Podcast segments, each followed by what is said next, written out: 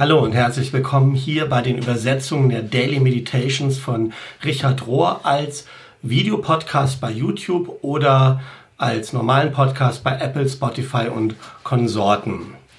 Heute mache ich das mal am Computer hier, da habe ich die Übersetzung reingetippt. Ich selber bin theologisch verbunden mit der Arbeit von Richard seit vielen, vielen Jahren und ich finde das Thema von dieser Woche deshalb so besonders spannend.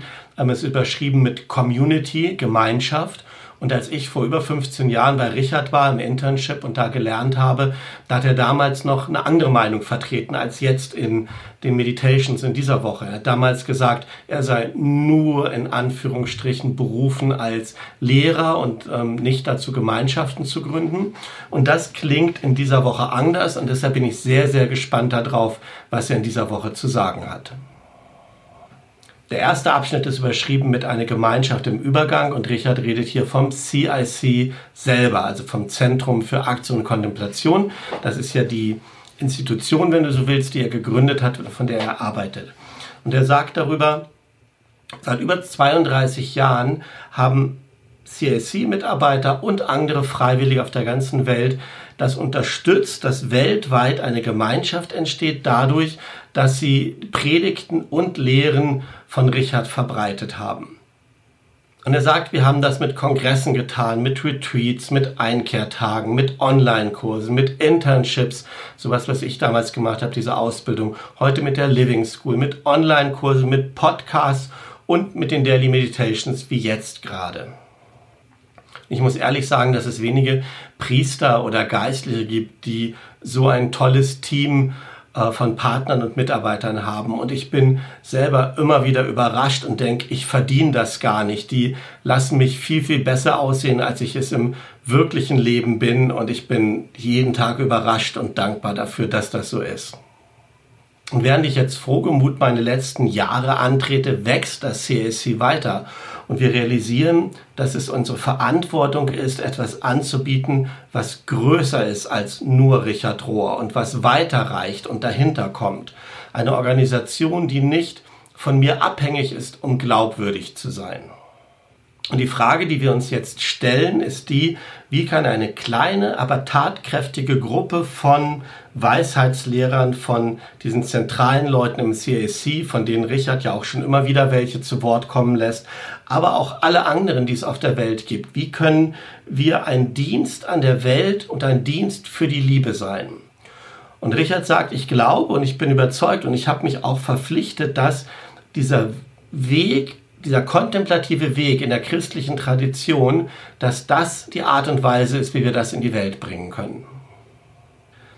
Und wir hoffen, dass du dich selbst auch als Teil dieser Gemeinschaft siehst, dieser weltweiten Gemeinschaft und dass du dich anschließt in dieser Reformation, die stattfindet.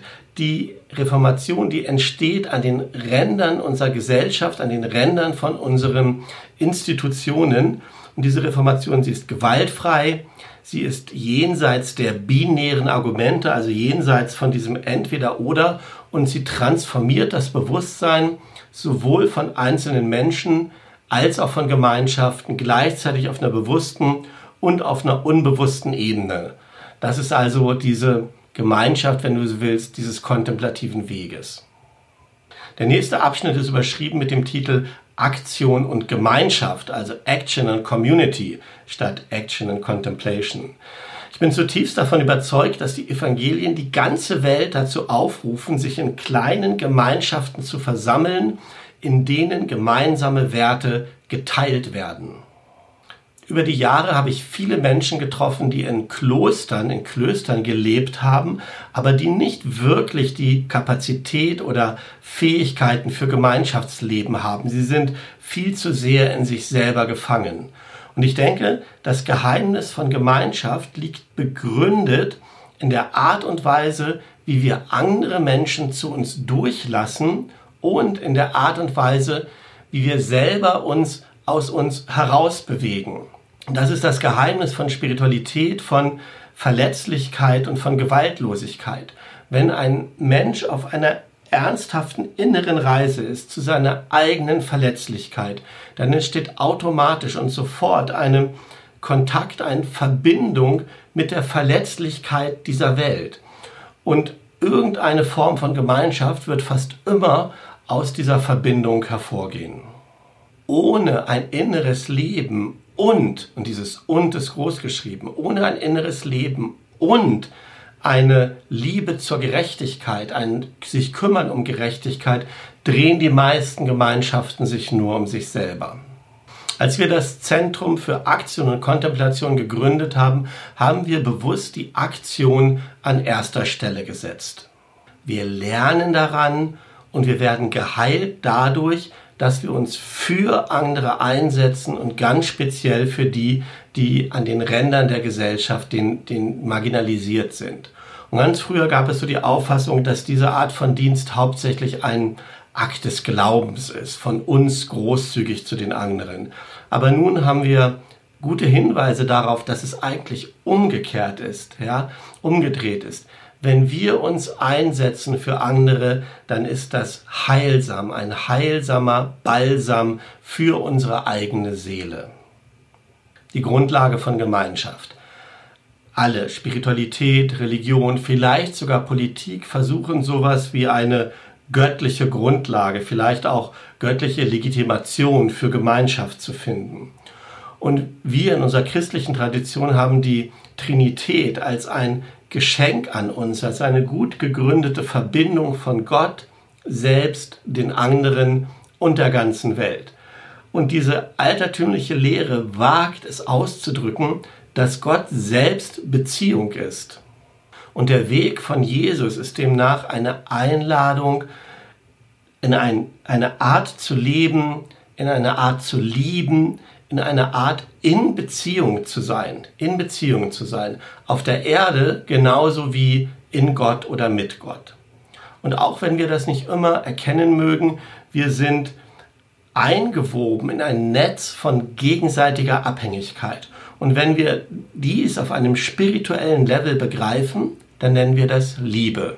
Also ein Liebesnetz, in das wir hineingewoben sind. Und dies ist eine Gemeinschaft für alle, weil Jesus so vertraut war mit der Natur Gottes, also mit dieser Beziehungsnatur Gottes, dass Gott selbst Beziehung ist.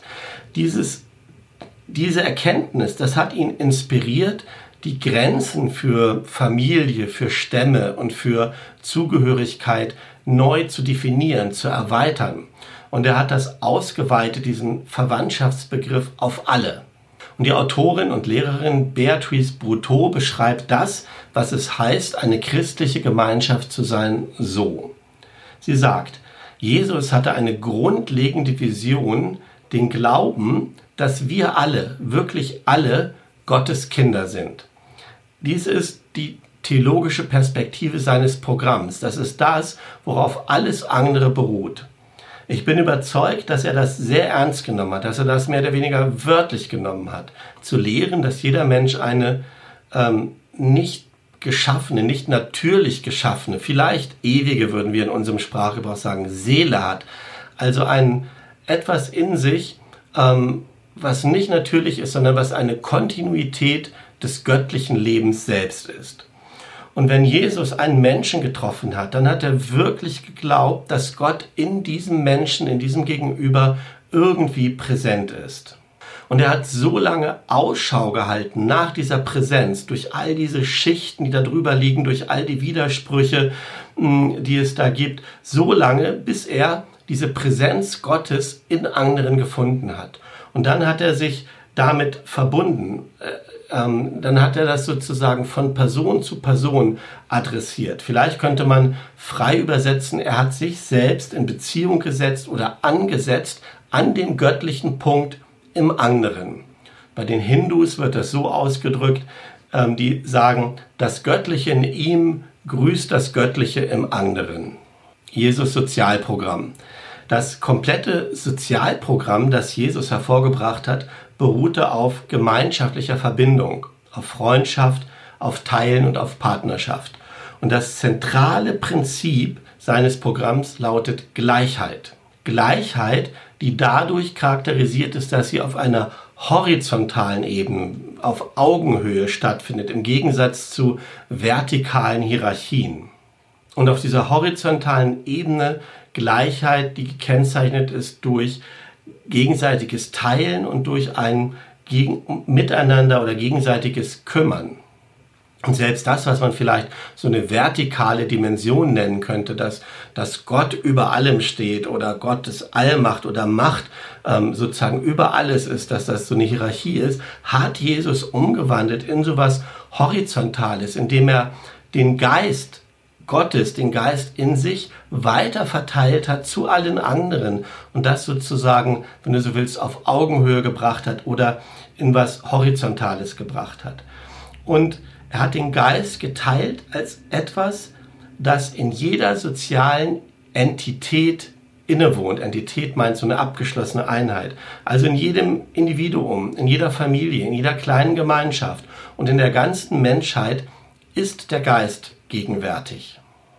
Und die Idee vom Bund, Testament heißt ja eigentlich Bund, des, des, der neue Bund, das neue Testament, die Idee von diesem Bund ist eine horizontale Ebene, dass das Mitwirken und Verpflichtung in beide Richtungen wirkt, dass Gott und Mensch in Jesus sich quasi auf Augenhöhe begegnen. Und das im Kontext von gegenseitigem Erkennen und gegenseitigem Respekt. Und diese Ideen und Gedanken des neuen Bundes mit all den Emotionen und Gefühlen, die damit einhergehen, die kann man anderen Leuten nicht aufdrängen oder überstülpen oder ähm, so über sie bringen, sondern das ist etwas, was emergieren muss, was aufsteigen muss. Es gibt immer wieder Gelegenheiten, wo einzelne Individuen mh, hm, auftauchen, man könnte vielleicht sagen aufleuchten, die frei sind von ihrer Kultur, die frei sind von, von dem Mainstream und die dadurch anderen die Gelegenheit geben, ebenfalls frei zu werden. Und wenn die sich treffen und zusammenkommen, dann kann eine Gemeinschaft entstehen, die das Neue begrüßt, die Wachstum begrüßt. Die geliebte Gemeinschaft. Ein kontemplativer Mensch ist jemand, der weiß, dass er nicht alles weiß, aber der Vertrauen darauf hat, dass er gehalten ist von etwas Größerem, Weiserem, Liebevollerem als er selber. Und Gemeinschaft entsteht nicht immer nur in Form von einer Versammlung mit einer bestimmten Absicht. Manchmal formt sich eine Gemeinschaft auf aus unvorhergesehenen Gelegenheiten oder Umständen, vielleicht sowas wie eine Weggemeinschaft. Umstände, die Leute dazu bringen, für kurze, vielleicht nur ganz kurze Zeit ihr Leben zu teilen. Und so gesehen kann Gemeinschaft entstehen, wenn ego-fokussierte Belange zurücktreten zugunsten einer gemeinsam geteilten Agenda und einer mehr universalen Identität. Und diese Beziehungen, diese Gemeinschaften, diese Weggemeinschaften, die da entstehen, können manchmal nur ganz, ganz kurz zusammenhalten und dann verwandeln sie sich in andere Formen oder werden sich weiterentwickeln. Aber wie auch immer, während sie intakt sind, ist ein großes Bewusstsein von Verbindung im Inneren und, und diese Idee, dieses, diese Achtsamkeit, dass da was am Werk ist zwischen uns, die wir gerade diese Gemeinschaft bilden. Während fast aller großen sozialen Gerechtigkeitsbewegungen gab es immer so Zeitpunkte, wo Glaubenspraxis und kommunale Probleme oder soziale Dinge zusammengekommen sind und sich eine Gemeinschaft gebildet hat, so eine Weggemeinschaft vielleicht auch jenseits von Glauben, von Denomination oder von Hautfarbe. Die Gemeinschaft, die während der schwarzen Bürgerrechtsbewegung in den USA entstanden ist, war eine Quintessenz aus ähm, dem Hervorkommen oder dem Sichtbarwerden der Geschichte von African People, von afrikanischen Menschen mit anderen. Und zu einem ganz bestimmten Zeitpunkt ist es dann so gewesen in, in dieser Geschichte, dass die gewaltlosen Initiativen zusammen mit einer kontemplativen Praxis eine Akt, eine, ein Akt der öffentlichen Theologie, so nennt er das hier, ein, und ein Aktivismus geworden sind. Ein Akt der öffentlichen Theologie und des Aktivismus. Und Aktivismus oder besser bei uns übersetzt mit Aktion oder soziale Aktion und Kontemplation oder soziale Aktion und Glauben sind also keine Gegensätze. So, das waren die Betrachtungen über Gemeinschaft von dieser Woche und am Ende kommt wie immer noch ein Abschnitt, der mit Praxis überschrieben ist und der wie immer oder so oft eher eine weitere Betrachtung ist als wirklich eine geführte Meditation oder sowas. Und diese Praxis ist diesmal überschrieben mit dem afrikanischen Wort Ubuntu. Ich bin, weil wir sind. Und Richard führt hier eine Passage an aus einem Buch von Diana Hayes, die die Vision von Martin Luther King für eine geliebte Gemeinschaft beschreibt. Und dort heißt es, Afroamerikanische Spiritualität ist geschmiedet worden in den Feuern oder den Höllenfeuern der Sklaverei. Und die Menschen dort haben gelernt, dass es kein Leben ohne Gemeinschaft gibt und dass es keine Gemeinschaft gibt ohne der aktiven Beteiligung von allen. Wie ein ganz bekanntes afrikanisches Sprichwort sagt, ich bin, weil wir sind. Und, und darin liegt eigentlich sowas wie eine afrikanische Spiritualität begründet. Und die Menschen leben das. Sie atmen es, sie gehen es, sie singen es, sie tanzen es. Und es gibt kein Leben ohne Religion, ohne Spiritualität. Es gibt kein Leben ohne die Verbundenheit von allen Menschen, von allen geschaffenen Dingen und von Gott. Und ein Ausdruck für dieses Verständnis von allem verbunden findet sich in dem Wort Ubuntu, wobei andere afrikanische Sprachen da andere Namen für haben. Eine Person mit Ubuntu ist offen und zugänglich für andere und sie fühlt sich nicht bedroht, dass andere auch gut sind, dass andere auch fähig sind.